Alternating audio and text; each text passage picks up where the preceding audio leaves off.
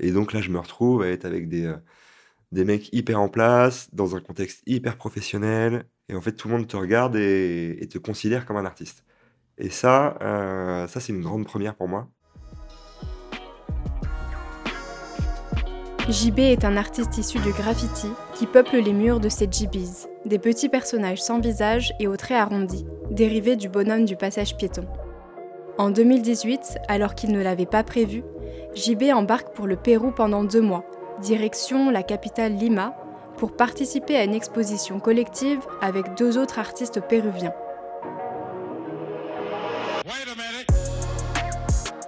À ce moment-là, JB est encore intermittent dans le spectacle vivant et ne se définit pas comme un artiste. Mais au fil de ces rencontres, JB reçoit plusieurs commandes de fresques à Lima et le regard qu'on porte sur lui lui donne confiance. Expérimentant de nombreuses premières fois à Lima, la démarche artistique de JB va prendre un véritable tournant à son retour en France. Bonne écoute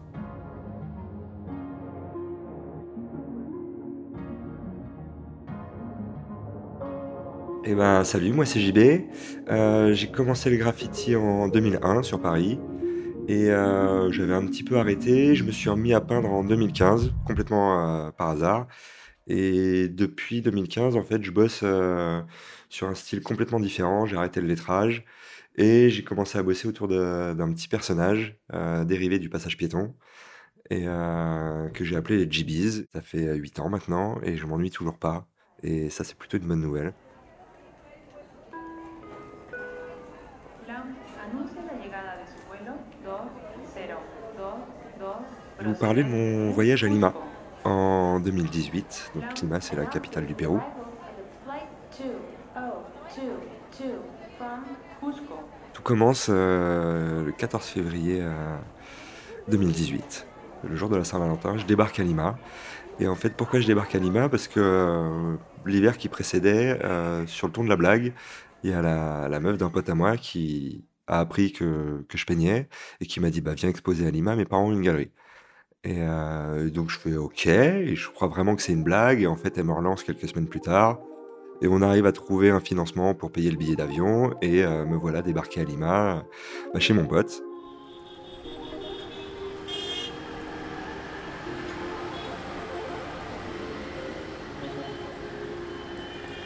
Donc là, je suis en plein cœur de Miraflores, qui est un peu le quartier UP de, de Lima. Et en fait, il y a, beaucoup de circulation à Lima et Miraflores, c'est un petit quartier un peu préservé au milieu de, tout ce tumulte.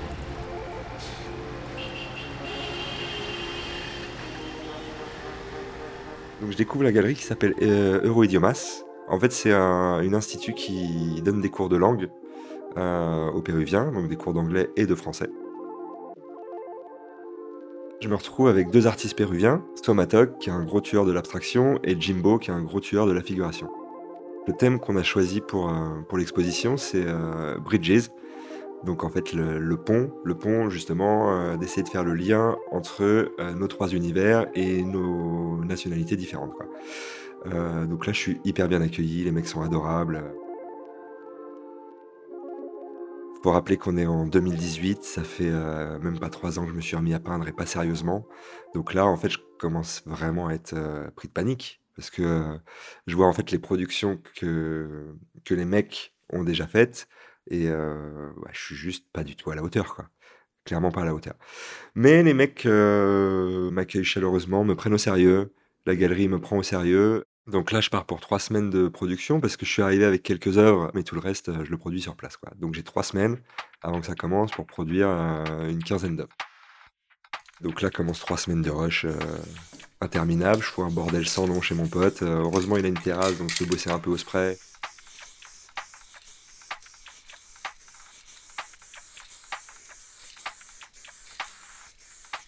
À ce moment-là, en 2018, euh, en tout et pour tout, je pense que j'ai fait euh, deux œuvres dans ma vie. Donc vraiment, je suis, euh, au stade zéro de, bah, de ma production d'œuvres et de ce que je fais sur toile. Je commence tout juste à, trouver un style qui me correspond sur mur et encore, ça commence tout juste, quoi. Alors sur toile, autant, autant me dire que j'ai rien, je suis à poil, quoi. Je suis vraiment à poil. Donc je, produis deux, trois toiles reprennent mon travail sur mur, mais en fait c'est extrêmement long. On arrive à deux jours de l'expo. Deux jours de l'expo, euh, mes deux collègues euh, ont déjà toutes leurs prods de fête, c'est-à-dire qu'eux, ils avaient forcément, ils avaient déjà un stock. Et euh, moi, j'arrive avec, euh, je crois que j'avais euh, ouais, 12 ou 15 œuvres, et eux, ils en avaient 20, 25 chacun, quoi. On a bossé l'accrochage ensemble, et euh, c'était vraiment cool parce que euh, on a beaucoup parlé, on a posé toutes les œuvres au sol, on a vachement réfléchi à, la composition, et euh, on a fait tout un mur de dessins, d'esquisses, et d'esquisses notamment du process pour la salle qu'on avait peinte ensemble. Donc voilà, on avait imprimé chacun des petites photos de la rue, justement pour bien expliquer en fait que bah, qu'on était tous les trois des artistes de rue à la base et qu'on arrivait en galerie.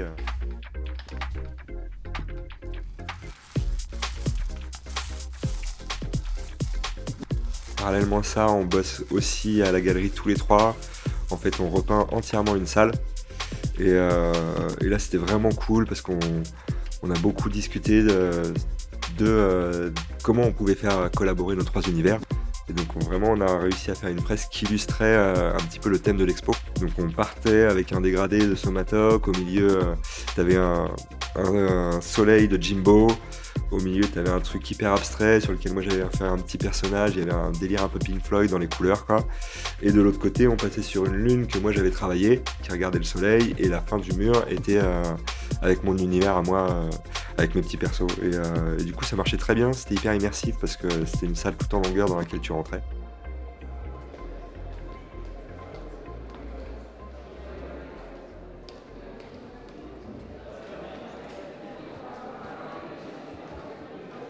Et euh, le soir du vernissage, c'est euh, c'est blindé de monde. J'ai été euh, super bien accueilli, j'ai fait quelques petites ventes. Euh, donc en fait, ça, ça rassure vachement quoi. Et surtout, le soir du vernissage, j'ai rencontré énormément de monde.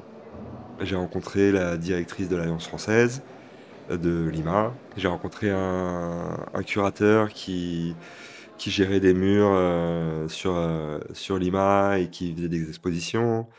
J'ai rencontré Antes des DMJC, qui est un peu euh, la légende, euh, enfin une des légendes du, du graphe à Lima, tu vois. Et donc là, je me retrouve à être avec des, euh, des mecs hyper en place, dans un contexte hyper professionnel. Et en fait, tout le monde te regarde et, et te considère comme un artiste. Et ça, ça c'est une grande première pour moi.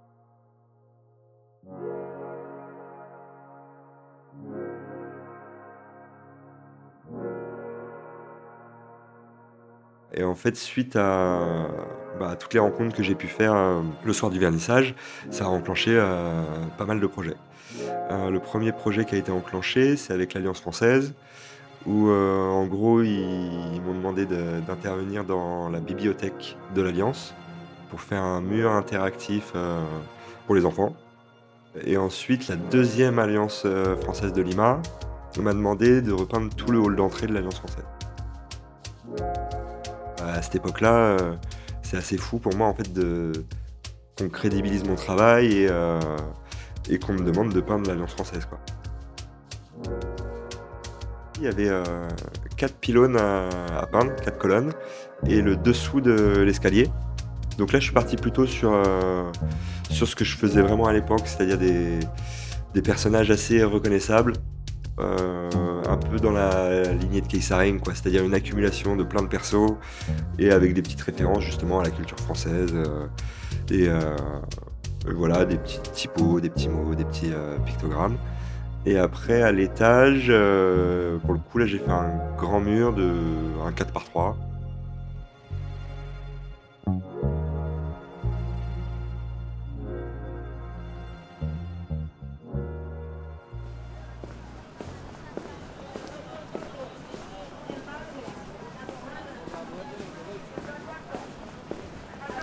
vachement me balader dans la rue. euh, dès que j'ai un peu de temps, je fais des peintures à droite à gauche, donc je rencontre des gens. Euh, je me souviens d'avoir rencontré Pessimo, qui est du coup l'autre fondateur des DMJC avec Antes.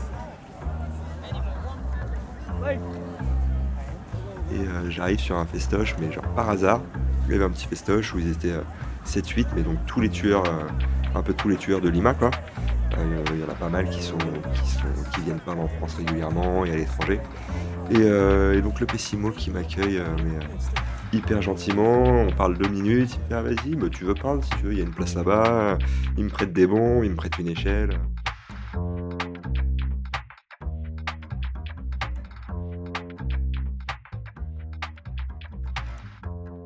Parallèlement à ça, il y a Euroidiomas, donc la galerie, décide avant la fin de l'expo de nous faire intervenir sur la façade de la galerie. Donc à l'extérieur de, de la galerie, il y a un gros mur qui doit faire un, petit 4 par 6.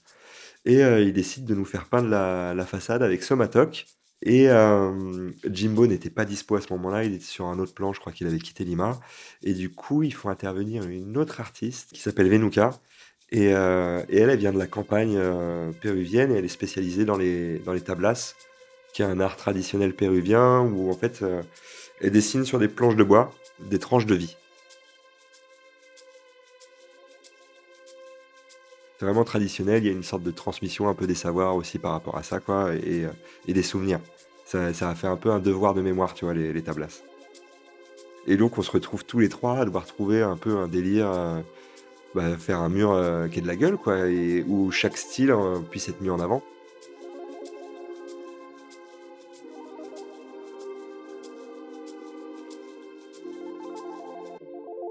Le feeling passe super bien entre, nous trois. Et en fait, on arrive à, trouver un truc qui était assez marrant. Donc, on, a fait un personnage coupé en deux.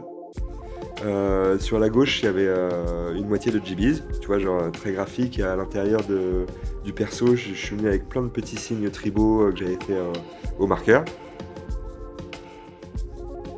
Au milieu de ça, il y a une sorte de dégradé arc-en-ciel qui fait par Somatoc, qui avait fait aussi le fond avec une texture un peu euh, graphique qui imitait un peu le bois. Et euh, cet arc-en-ciel nous mène vers la deuxième moitié du personnage, qui a été fait par Venuka, et du coup, elle, qui a fait un personnage hyper traditionnel. Et euh, du coup, le personnage coupé en deux tient dans sa main une planche, donc une tablasse, qui retrace l'histoire un petit peu du mur. Et, euh, du coup, euh, bah, pareil, chacun, elle, elle a traité vraiment à sa façon, donc c'est hyper tradit, moi très graphique, et avec le liant de Somatok au milieu, ça marchait super bien.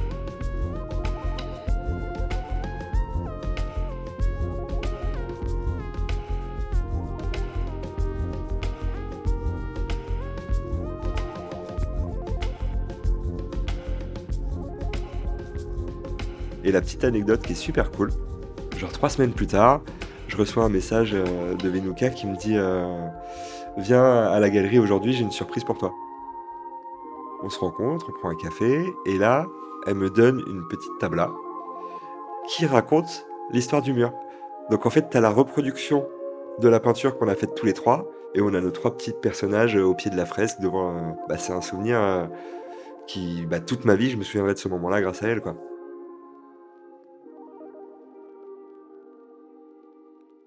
Là, l'expo se, termine. Et là, je me remets à peindre un petit peu dans la rue. Et euh, en fait, je rencontre, euh, je rencontre deux Belges.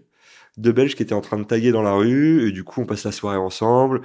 Et euh, on avait tous des bombes. Donc, on commence à, à, faire des petites pièces à droite à gauche. Et là, on rencontre un graffeur du coin, euh, AMC, de son crew. Et un bon, un bon gros vandal, quoi.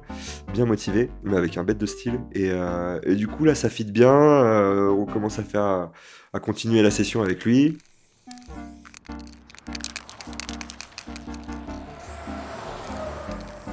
Donc en fait, on se retrouve à faire, euh, une grosse fresque le long d'une voie rapide, comme ça, euh, de nuit, quoi. Mais un, truc assez fat. On est resté deux heures, je crois.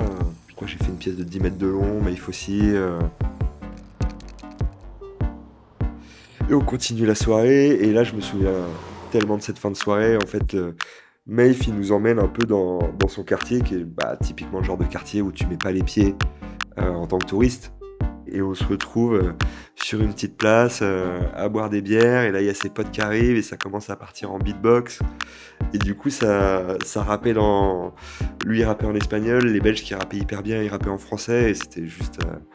Bah, sais, une vraie session vraie session street, quoi, de pur graffiti, retour aux sources.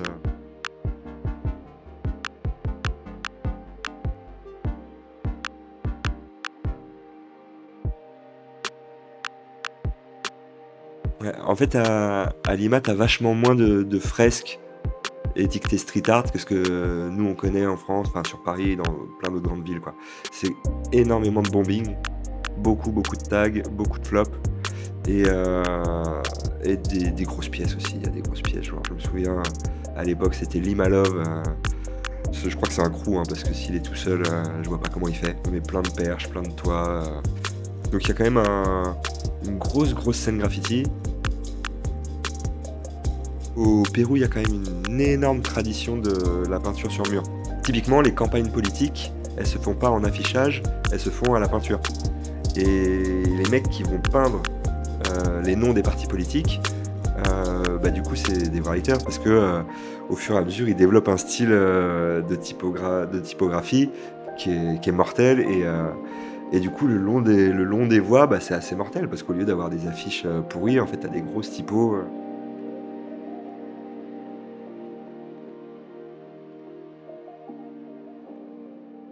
Donc on arrive à la fin des deux mois, quoi. Il doit me rester euh, cinq jours à Lima. Et, euh, et là, en fait, André, euh, le mec qui m'avait fait peindre le mur, là, me rappelle et me dit, écoute, euh, j'organise une expo à Iquitos le mois prochain, j'aimerais trop que tu, que tu participes. Et Iquitos, c'est au milieu de la jungle.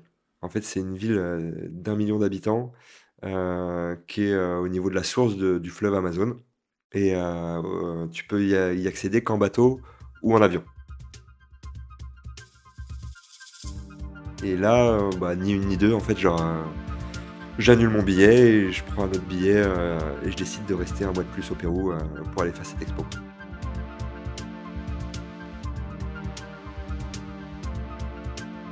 C'est dur à décrire, hein. Iquitos, c'est vraiment une ville. C'est au milieu de la jungle, c'est-à-dire que c'est une ville qui est énorme, mais t'as pas de système de ramassage des ordures. Donc en fait, c'est une déchetterie à ciel ouvert. Les routes, pour la plupart, elles sont dans un état de délabrement. euh, Enfin, il y a même pas, elles sont même pas bétonnées pour la plupart. Pour le coup, rien à voir avec Lima. C'est une ville où euh, il y a très peu de graffiti.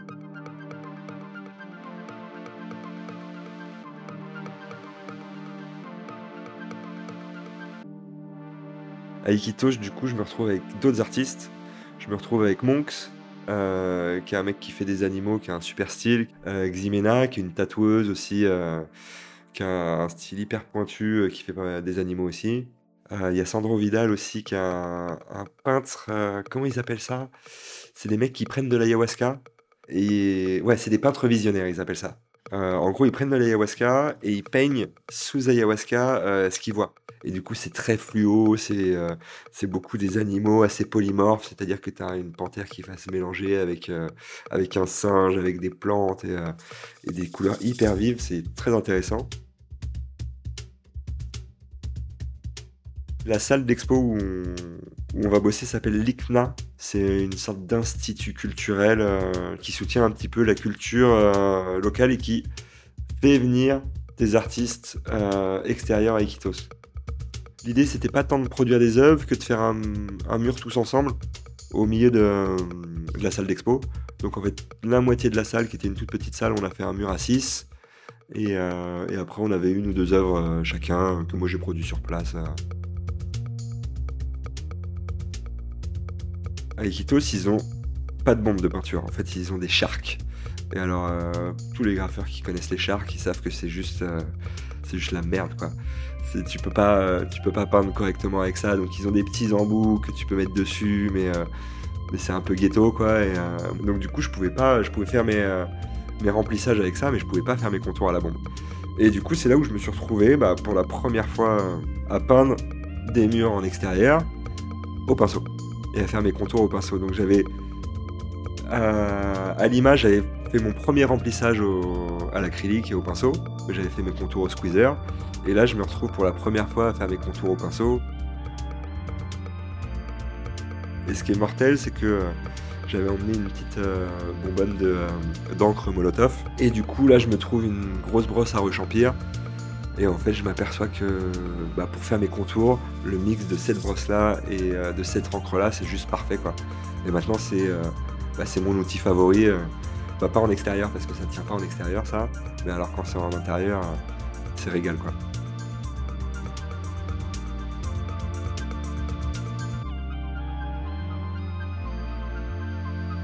Je me souviens d'un artiste, 16, Happy Wallmaker, qui m'avait dit une fois Tu verras un jour, le plus important c'est de trouver ton outil.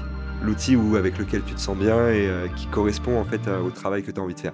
Et ben c'est à Iquitos que je l'ai trouvé et, rien que pour ça c'est quand même assez mortel.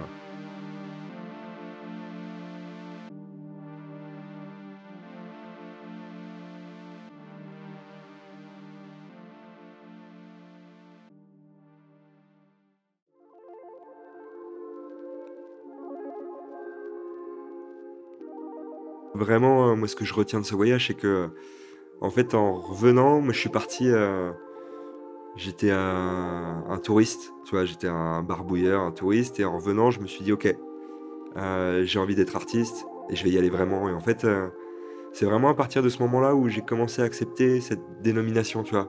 Ça a mis du temps, hein, ça s'est pas fait tout de suite, mais j'avais vachement de mal à ce qu'on me qualifie d'artiste avant.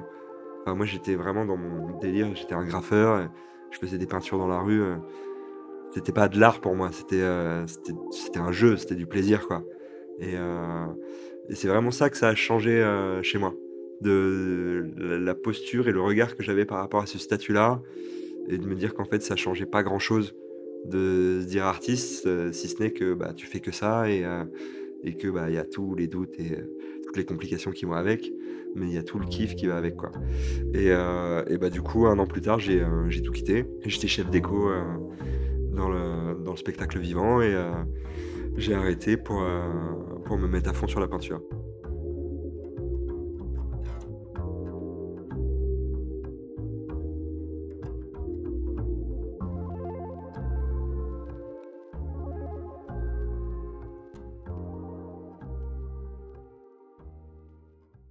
Merci d'avoir écouté cet épisode de Urban Art Podcast. Ce podcast est produit et réalisé par Laura Barbaret, la musique est composée par Charlie Brown et l'identité visuelle est imaginée par David Miege. N'hésitez pas à commenter, partager et noter cet épisode sur Apple Podcast, Spotify, Castbox et toutes les plateformes d'écoute.